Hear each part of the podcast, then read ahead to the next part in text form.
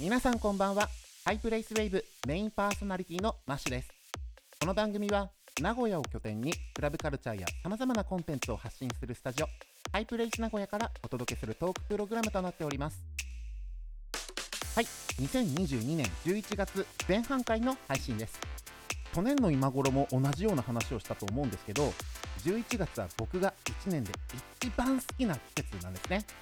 あの10月がハロウィンで12月が年末クリスマスと大きなイベントに挟まれて一見地味に思いがちなんですけどもその反動で気合を入れるナイスパーティーが揃ったりするんですよ。あとは学園祭のシーズンですよね。この他にも各地の主要なクラブの周年があったり名古屋も今月は激アツなイベントが控えているので詳しくはエンディングでご紹介したいと思います。さて今回のゲストは VJ のジョタカさんです。都内のクラブイベントやアーティストのライブで最高の映像演出を繰り出すジョタカさん実はハイナミで VJ をお招きするのは今回が初なのでこれまでに聞けなかった VJ の裏側とかあのアーティストライブはこんな側面があるんですとかそんなエピソードが聞けるかもしれません。それではハイナミシャープ42スタートです。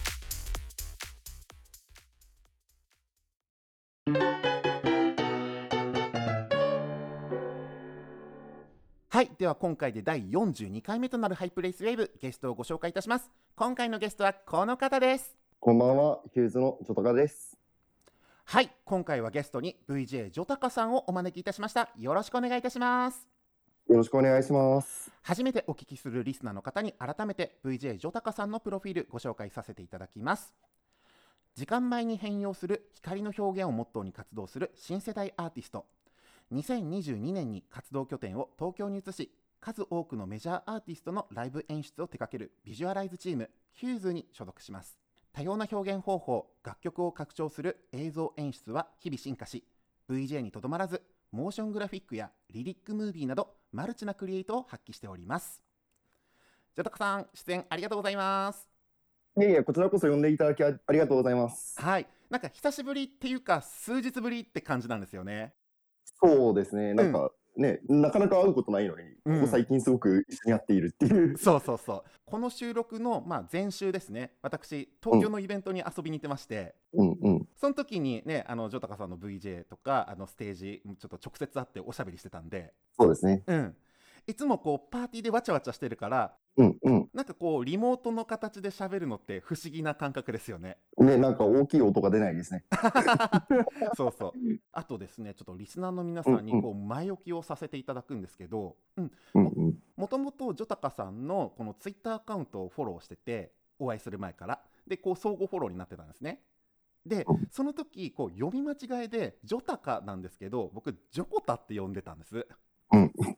で、で、直接本人とお会いした時に、僕、ジョタカですって正しい読みを教えてもらったんですけど、うんもう、あまりにこう、ジョコタのファーストインプレッションが強すぎて、一生のもんないですよね。そうそうそうそう。もう、じゃあいいじゃん、もうジョコタでっつって。そこからニックネームがもうジョコタになってるんですよね。ここだけの間ですね。本当に。だから 本人もちょっとご了承いただいてるんで。はい、大丈夫ですよ。なんで、ちょっと この収録中もだいぶ砕けてうん、もうね、ジョタカさん忘れて、ねえねえ、ジョコタはさってちょっと言ってしまうかもしれないですけど、またちょっとその辺はね、えっと、リスナーの皆さん、あのご了承いただけたらと思います。はい、よろしくお願いします。そしてですね、このハイナミに VJ をお迎えするっていうのが初めてなんですよ。うんうんうん。ので今回ジョタカさんをお迎えしてもう VJ ってどんなことをしてるんだろうとか、VJ 始めたいよ、気になるよって方は、まあ、どういったところからスタートしたらいいんだろうっていうのをお話が聞けたらいいなと思ってまして、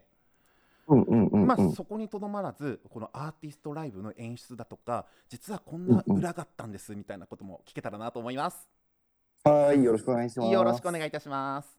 まずはですね、ジョタカさんがこのクラブに足を運んだり、VJ というカルチャーに出会うきっかけっていうのを聞いてみたいんですよね。はい、なんかこれ、ちょっと話してびっくりされるかもしれないんですけど、うん、もともと僕はクラブに遊びたくて行ってるわけじゃなくて VJ をするために行ってる人だったんですよ。おっとで、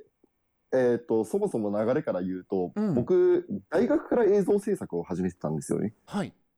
でその映像制作始めたきっかけっていうのが大学内にあるサークルでうん。まあなんかライブを全部自分たちでやっちゃおうみたいないうサークルがあってはい。でで、そこで演出映像と、うんえっ、と、まあ、v、VJ ソフトの使い方をざっくり教えてもらうみたいな。うんうん。ただ、また僕、別に所属してるサークルがあって、そっちに力を入れたくて、そのサークえっ、と、そのライブのサークルを辞めちゃうんですよ。はい。で、えっ、と、辞めた時に、でもちょっとこれ VJ もうちょい続けたいなみたいに思って、うんうん。で、またそのライブのサークルとは別に、学内で DJ パーティーをやってるサークルがあって、うん。で、そこに月1乗り込んで、いや、俺に VJ させろよって言って、メンバーでもないのに勝手に VJ やるっていうのを1年ぐらいやってて、すげえ。なんか1年ぐらいやってたぐらいの時に、福岡に船さんっていう VJ さんがいらっしゃるんですけど、ピコピコハンマーっていうグループの。はい。で、船さんから、多分皆さんリスナーの人もご存知の人多いと思うんですけど、えっ、と、セレクタっていう箱があるよっていうふうに教えていただいて、うん。で、そのセレクタって、えっ、と、福岡セレクタさんが、えっ、と、月1練習会を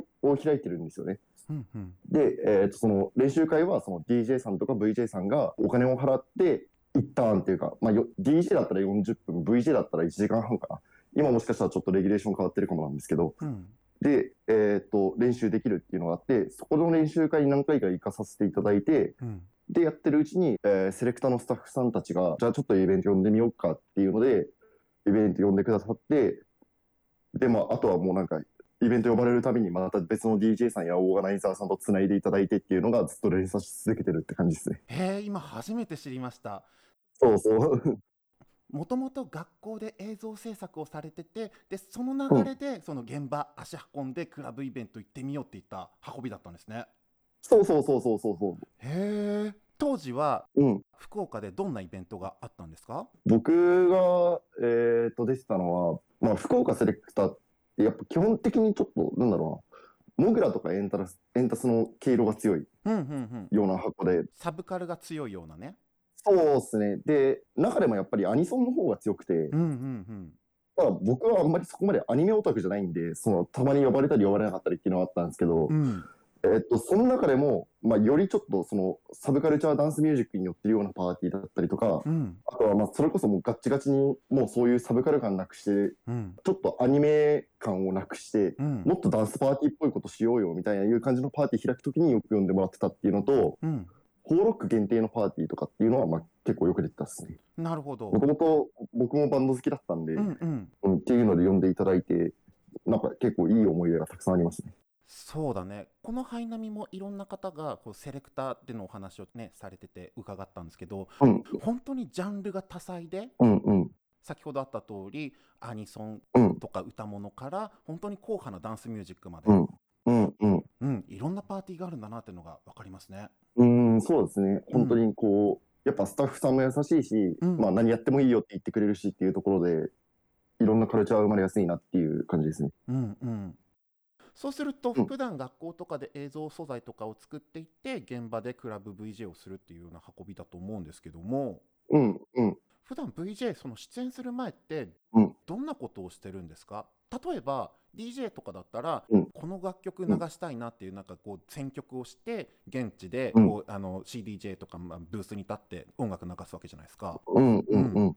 まあそのイベントにもよるんですけど、うんうん僕の場合は DJ さんがうん何の曲を流すかっていうのは、まあ大概知らないんですよ。うんまあほぼほぼのパーティーそうだと思うんですけど、もしかしたら、えーっと、アニソン系のイベントとかだったら、VJ さんが前もって、いや、セトリーライトできないんだけど、とかっていうパーティーもあるとは思うんですけど、うんなんかそういうところで、逆にその、出演される DJ さん、僕が担当する DJ さんが何の曲を流してるかをディグるっていうのは結構ややりますね。その人の、えっと、ツイッターとか飛んで、過去出演の時にうん。何の曲流してるかみたいなセットリスト一通り見たりとか、うんうん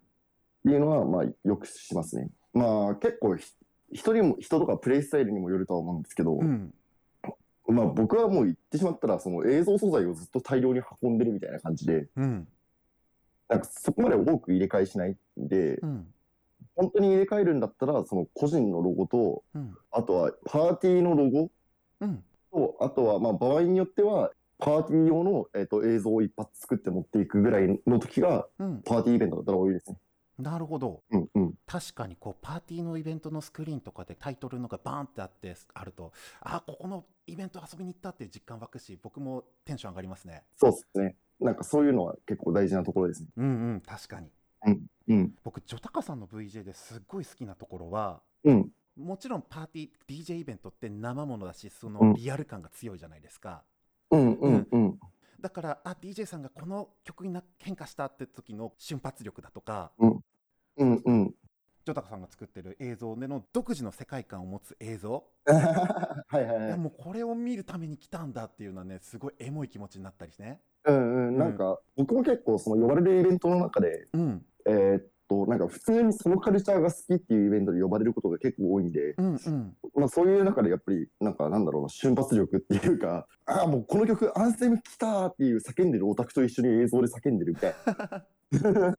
いやだから本当にねドカドカしたサウンドの時にバッチバチにキレッキレなジョタカさんの VJ イングを見ると、ね、いやすごい高揚感が半端ないんですよ。なんかよくそういうことを言ってくださる方が多くてありがたいなっていう。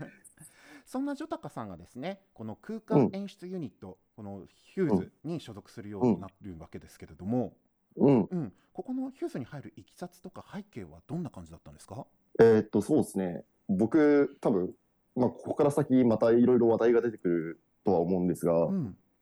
えーっともともと一番最初にサイバーの「テトテ」っていう曲がありましてはい、でそれの YouTube を見た時にうん。こうあまりに衝撃的すぎて、うんまあもちろん楽曲の良さもそうだし MV は、えーっとシングスっていうチームがと撮ってるんですけどうん。でそれですっげえ刺さってそこから、えーっといろいろサイバーの MV の方を掘ってったんですよ。うん。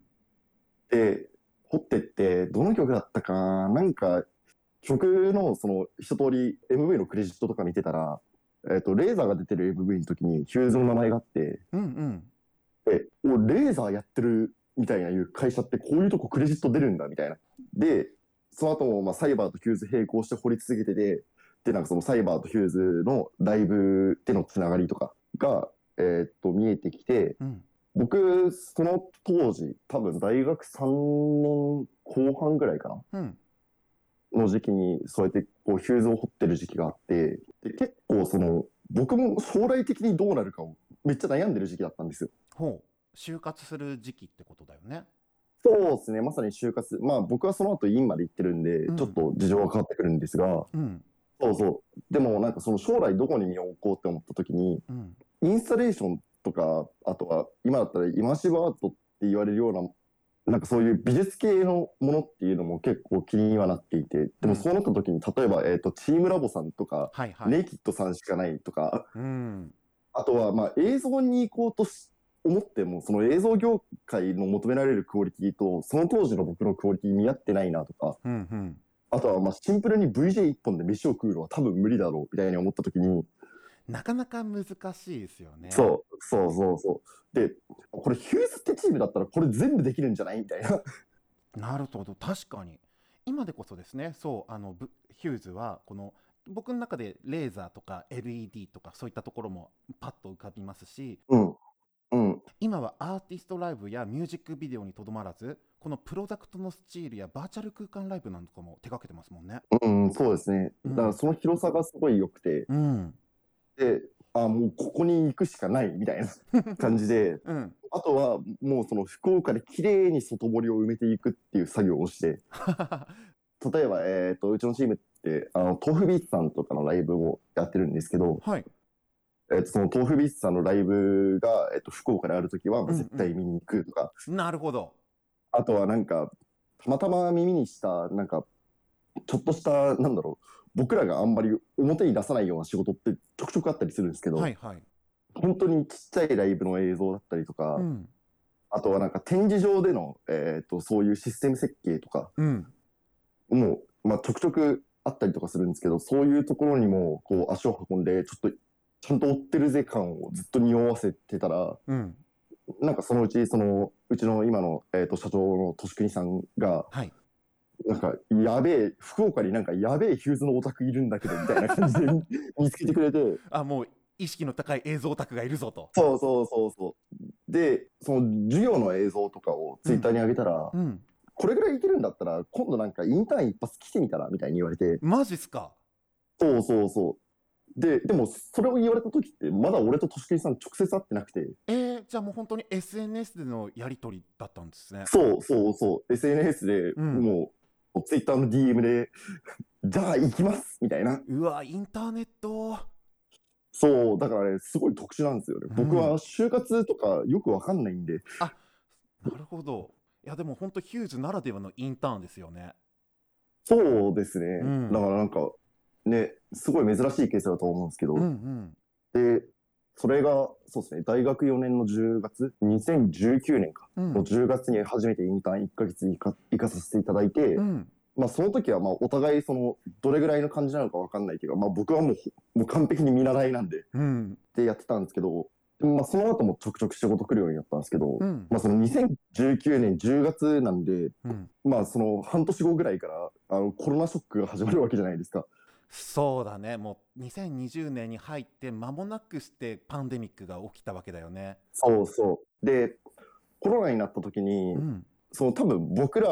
がコロナ時期を抜けてるキーになってるのって、うん。えーっと、電波組インクさんの配信ライブなんですよね。ありました。オンラインライブね。で、あそこをあのコロナで全員落ち込んでる状況の時にあのスピード感でやるっていうのがうんいいことっていうか、うんうん。僕ら裏方も、えーっと、もちろん多分きっと演者さんも、もちろんファンの皆さんもすごいハッピーなイベントで、うん。っていうので、で、あれをやった直後ぐらいからなんか仕事量がすごいことになって、で、やっぱりその評判が良かったんで、うん。なんかうちも配信ライブでこういうのやりたいですみたいなのがすごい増えてきて、うんうん。で、ってなった時に、やっぱりその配信ライブの立て付け方っていうのが、そのリアルなライブとは違うじゃないですか。確かにその例えば、えっ、と、レーザーとか、はいあとはその僕らが普段 VJ って言われるその、えーアーティストさんが後ろに映像を背負うような形うんうんで、配信ライブでやるんだったら結構コスパ悪いじゃないですか。まあ大体イメージつくと思うんですけど。っそうですねてなった時に、えっ、と、電波組インクさんでやったように、逆にそのカメラ映像の前に映像を重ねてしまうみたいな。うんうんまあなんか、まあイメージ的になんかその歌番組のテロップとかってそういう感じで、うん。で、そのテロップの代わりに周りでモーショングラフィックスが動くとか、うん。ちょっと歌詞が動くみたいなやつがが結構あってっていう時にヒューズもそんなに映像をゴリゴリに作るチームではないんでむしろもっとトータルでやるチームなんで、うん。まあそれだったらなんか、まあ、ジョに頼むのが安牌だよねみたいな感じの扱いにしてくれて。ああいつ映像制作できるじゃんっていうそうそう。まあそれこそその電波組インクの時からだいぶ来てたんですけど、うん。なんかその辺ぐらいからやっぱり加速度的に案件量が上がって、うん。で、なんかその僕がひたすらヒューズに映像を作り続ける日々みたいなのをずっとやっててっていう感じですね。うん。だからなんかすごい、もともとはインターネットでつながった変なおじさんの会社に入り、インターンをし、なんか最初はこいつ大丈夫かって思われるようなインターンだったけど、うん気づいたらすごい武器として尖っていったみたいな感じの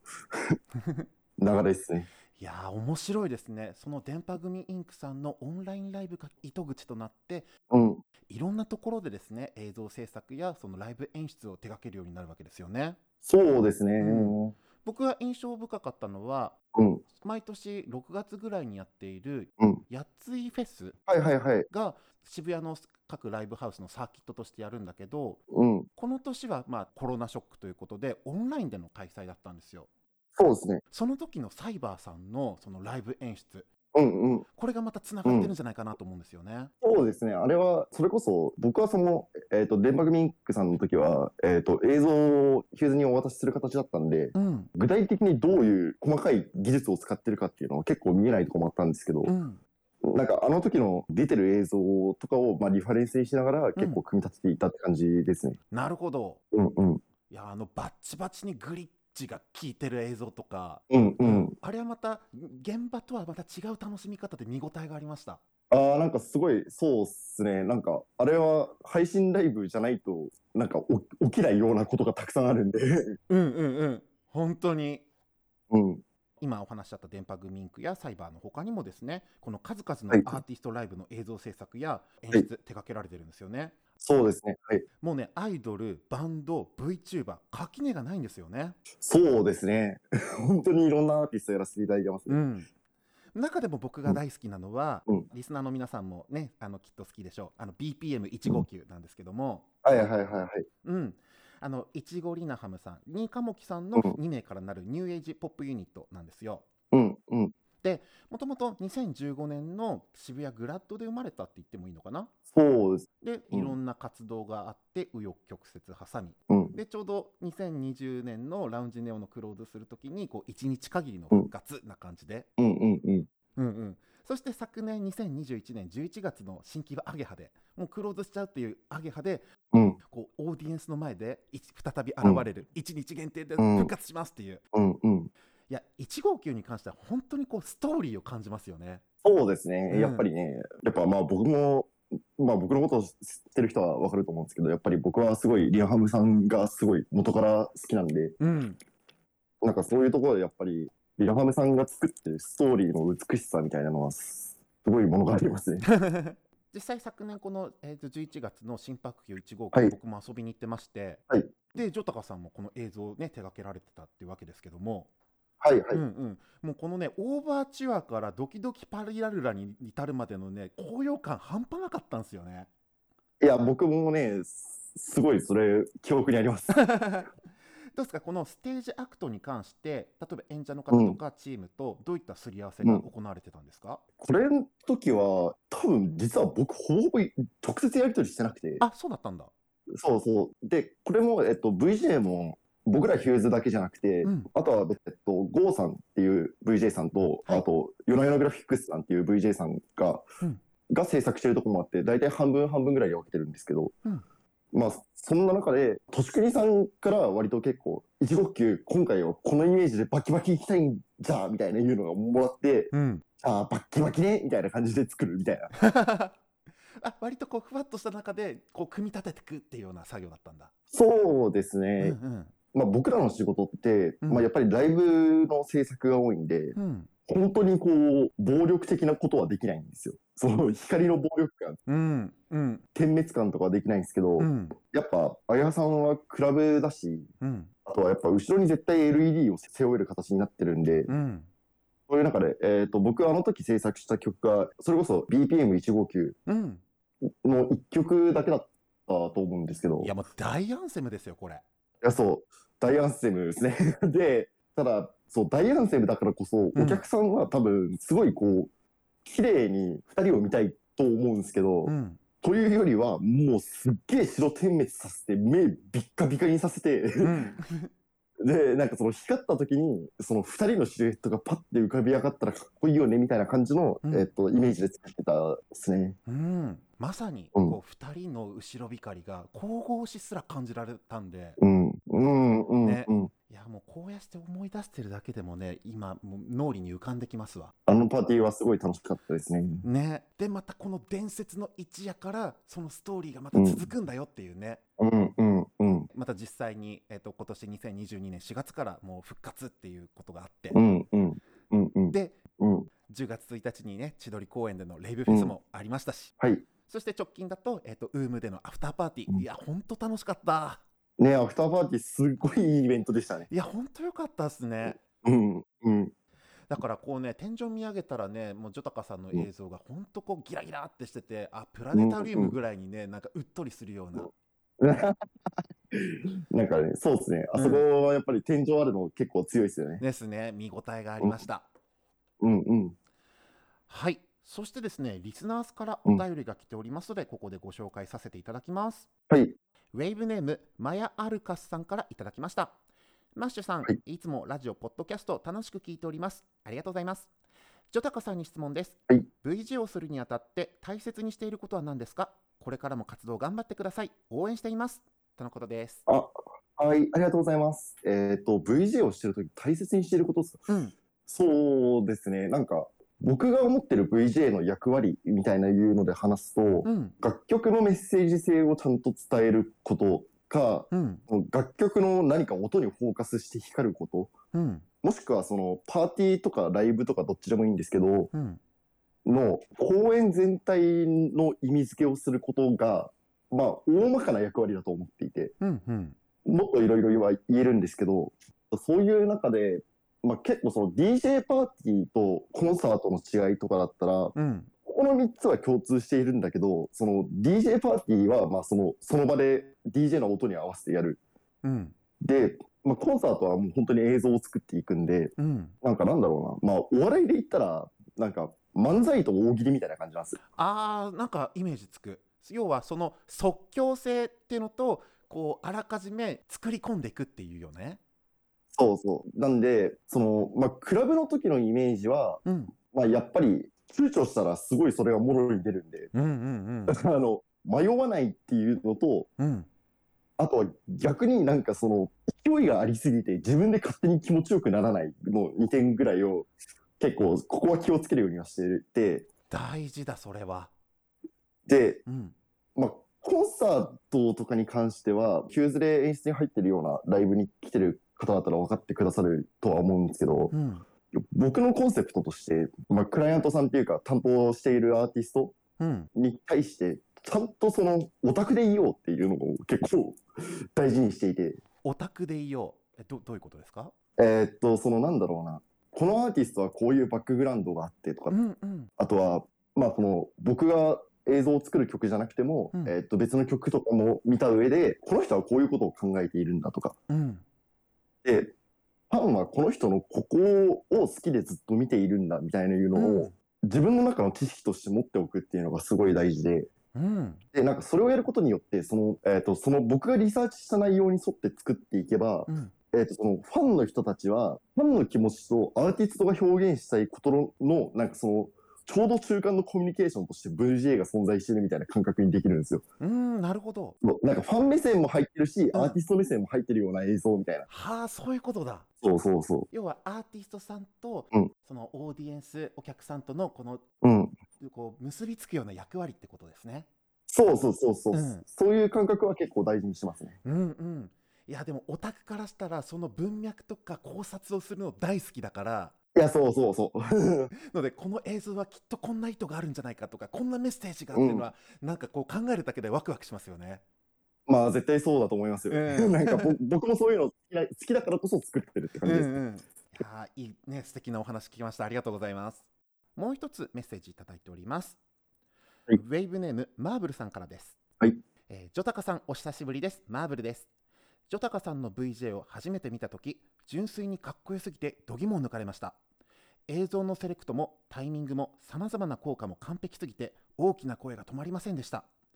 そして本当にすごいなと思ったポイントがどの DJ やお客さんよりも踊りながら誰よりも楽しんで VJ をされていたところです。クラブイベントの盛り上がりは演者とお客さんのエネルギーの交換やその連鎖によって起こるものだと思っていて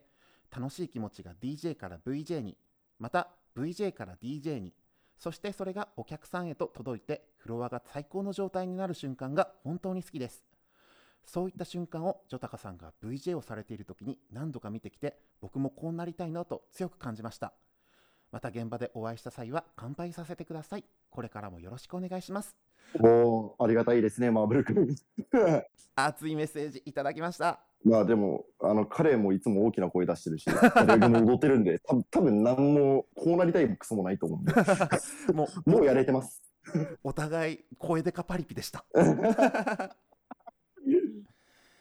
はい。ということでジョタカさんですね。あうん。のヒューズとしても VJ としてもいろんな活動を今後も展開されてますけども今後チャレンジしていきたいことってどんなことか教えていただけますか？はい、うんと、まず、ちょっと中期的な感じの話をしようかなっていうふうに思うんですけど、はい。えーっと、まあ、3から5年後ぐらいの自分の中の理想像みたいないうので話すと、うん。なんか MV を増やしていきたいなっていうふうに思って。て、はいはいはい。今年も遠吠さんっていうアーティストの、えーっと、オキシエンっていう曲のモーショングラフィックスだったり、リリック映像を制作させていただいたんですけど、はい。なんかもっとこういう MV を作っていきたいなっていうので、うんがまず一つあって、んでなんなんで MV 作っていきたいかっていうと、うんまあそのまあ、僕らってその、まあ、ライブ演出チームって世間から認識されるところではいでも実際そこの、えっとビジュアルの作り方っていうのが、うんやっぱりそのアーティストのビジュアルって MV が一番印象つ強いじゃないですか。うん、やっぱどうしてもパッケージとして残るものですからね。そうそう。で、えっと、そのその中で僕らはそのライブ演出する時もやっぱりどうしても結構その MV の情報を抜き取ったりとか、うん、まあ、そこから得られる情報の中で、えっとさらにライブに合うように拡張していくみたいなことをやることも結構多いんですけど、うん、これをもっとなんか僕が MV 側に入れればうん、もっと自由度上がるなとかっていうのを考えていて、うん、例えば、えっと僕が MV 作った曲に対して、えっと完全にそのまだやってないんですけど、えっ、と、ディレクターから入ったケースとかでうん。やった時に、それとは全く違う映像を作ったとしても、ディレクターの僕が5を出し、5を出してるんだから、多分、方向性間違ってないみたいなのとか作れるなとか、うんうん。あとは、やっぱりそのライブっていうのが、結構現状、その、ファンとアーティストが、えっ、と、共通の空間で何かを分かち合うっていう要素が強いと思っていて、うん。もっとなんかその、ライブっていうのを、こう、コンセプチュアルっていうわけじゃないんですけど、うんもっと尖った作品とかを作ってみたいなっていうのはずっと思っていて、うん。でその中で僕が MV を入っ MV 制作とかをもっとできるようになったら、うん。MV の中に伏線を作って、はいはい。ライブで回収するみたいな作り方絶対できるよな、みたいなのをずっと考えてて、うわめっちゃエモいじゃんそれ。ね、で、そういうのやりたいなってずっと思ってるんですよ。うん。なんで、えっと、中期的な見方だったら、まあ、そうやって MV 作りながら、えっと、うん。ライブの演出もやっていくっていうのが、まあ、今の理想像ですね。うわ今お話聞いててすっげえワクワクしてきました でミュージックビデオをきっかけにいろんな方がそれを見てこうファンになって、うんでじゃあライブはどうなんだろうって足を運んでそうそうそでこれがまた一つの物語になっていくわけですよねう。うんうんうん。そしてまたねクラブとか DJ パーティーでいろんな人との出会いやつながりが生まれるともっと楽しいなと僕は思いますそうですね。で、あともう一個いいですか？はいこれはなんかその、そうですね。これからどんなことにチャレンジしていきたいかっていうのはちょっと違うんですけど、うん10年後以上の未来っていうのを俺、えっと、僕めっちゃ考えていて、っはいていうのも、なんか、いつか僕、そういうホログラムみたいないう概念が成立するんじゃないかなってずっと思ってるんですよ。要はメタバースとか VR 的な？もっと言って、多分ジャンル的に今で言ったら MR って言われるものですね。はいえっ、と、その現実世界の中に、まあその CG が浮いていたりとか、はいはい。あとは何かその情報を吸い取れるみたいな。うん。今だったら、その、まあ街中にそういう AR の情報とかがあったら、スマートフォンかざして見れるじゃないですか。ああそうですね。で、なんかこういうのが、まあもっと小型化する時代がいずれ来るんじゃないかなっていうふうに思ってて、まあ多分今ちょっと開発が停滞している気がするんですが、うんえっ、と、例えば、えっ、と、メガネをかけたときに、メガネの中に、その、ななんかディスプレイみたいなのが見えるとか、っうん。ていう世界はいずれ来るんじゃないかなっていうふうに思ってて、もうまるで SF 映画の世界が。そうそうそう。っていうのが、まあ、もしも本当に10年、20年後に実現したときに、うん。僕が今やってる映像だったりとか、うん。まあ、皆さんが結構親しみ始めている、えっと、XR での配信ライブうん。と、あとは、まあ、そのメタバースって言われるものとか、あとは、まあ、VTuber のリアルライブとかも結構そういうのに近いんですけど、はい。これってなんか、僕らは必死に走ってるつもりなんだけどう、ん。まだなんかそういうメディアがまた大きく変わる瞬間のための、えっと、助走をしてるに過ぎないなっていうふうにずっと思ってるんですよ。うんうん。なんか僕らは必死にマラソンを走ってるつもりなんですけど、うん。まだ全然なんかチュートリアルな気がしてて、うん。その10年、20年先。で、それが実現したら、その、10年、20年後とかって、本当に VTuber が目の前で立体に見えるとか、うん。なんかそういう世界が起きる気がしてて、で、まあ、これとライブ演出がどう絡んでいくかっていうので、うん。なんですけど、なんかここで、このタイミングで話すのも変な話なんですけど、うん。バンプオブチキンが僕めっちゃ好きで、えっ、と、2012年くらいのツアーかな？の、えっ、と、ゴールドグライダーツアーっていうのがあるんですけど、はい。多分このライブだったと思うんですけど、うん。えーその映像化されていて、登場 SE っていうか、オープニングミュムービーみたいなのから始まるんですけど、うん。オープニングムービーの一番最後のところで、多分現地だったら、黄金の鳥か何かが、えっとうん。砕け散って、お客さんが紙吹雪をうん。こう拾うみたいないう感じでの構成になってるんですけど、うん。これそのライブ映像で見たときに、そこを CG カットが合成されていて、うん。会場の頭上に大きな鳥が飛んで、それが砕け散った結果、お客さんはその紙吹雪が降ってくるように見えてたみたいないう感じの合成のされ方がされてて、えそんな演出があったんですか？バンプオブチキンに。そうそうそう、すげえ。そう。でもこの世界って僕、そのさっき言ってたような、えっと、MR の技術とかがもっと発達してきてたら、うんうん。なんか普通にあり得る世界だなっていうふうに思ってて、確かに。例えばななんかそうですね、なんかライブ中に頭上になんかめっちゃでけえ、えっと、クジラとかが飛ぶとか、うんうんなんかそういう世界があり得る気がしてて、なんかそそれのために僕はずっと準備をしているのかなっていうのを、ちょっと最近考えますね。それこそ昨年映画になった竜のそばかすと姫みたいな世界だし、うんうんうん。もうテクノロジーの進化がほんと止まらないなと思うんでうんうん。そうですねなんか10年後ってまた考えたらワクワクしてきますねそうですね。なんか10年、20年後は、まあ、良くも悪くもですけどね、うんワンチャン振りを振り落とされる可能性があるんで。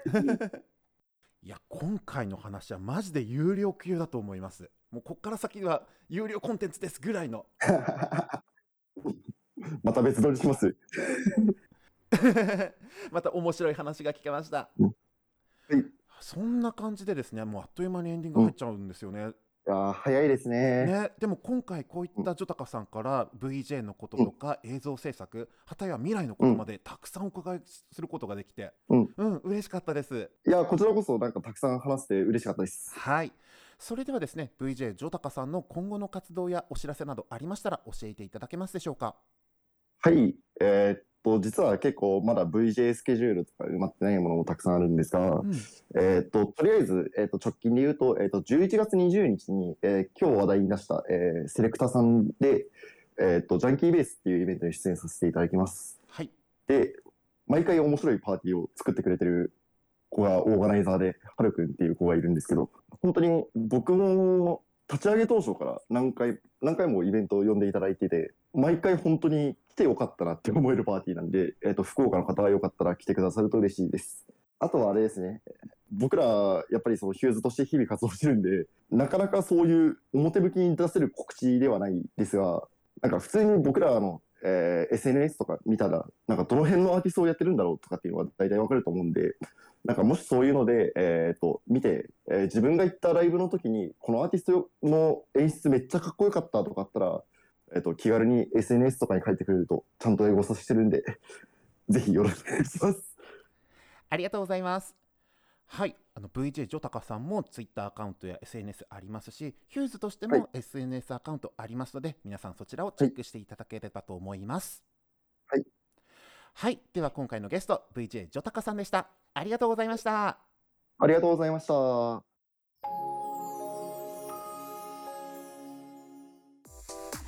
ハイプレイスウェーブエンディングの時間です。今回ジョタカさんとのおしゃべりは初めて知ることとか心が揺さぶられることがたくさんで非常にアゲな収録でした。ジョタカさんの VJ をはじめとするヒューズのクリエイティブ。これは音声だけでは語り尽くせない魅力がたくさんなのでぜひライブ会場やミュージックビデオでチェックしてみてください。ここでマッシュが注目する名古屋のクラブイベント情報です。11月19日土曜日夜22時からロック DJ パーティーオフ・ザ・ウォールの9周年アニバーサリースペシャルが丸見観光ビルの各クラブライブハウスをまるっとジャックして開催されます。名古屋はこういったサーキットのイベントが多くてしかも今回オフ・ザ・ウォールはオールナイトでの開催。テンションが上がりますね。出演者もローカルを代表する人気のロック DJ ポップスの DJ が勢ぞろいなので詳しくはオフ・ザ・ウォールの SNS アカウントをチェックしてみてください。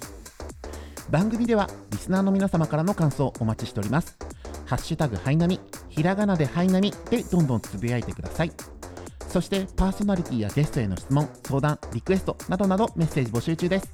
専用の Google フォームがあります。皆さんの声をお聞かせください。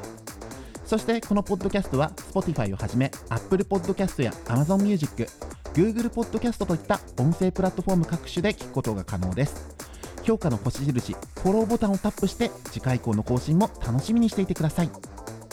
それでは今回のハイナミ以上です。次は2週間後のシャープ43でお会いいたしましょう。バイバイ。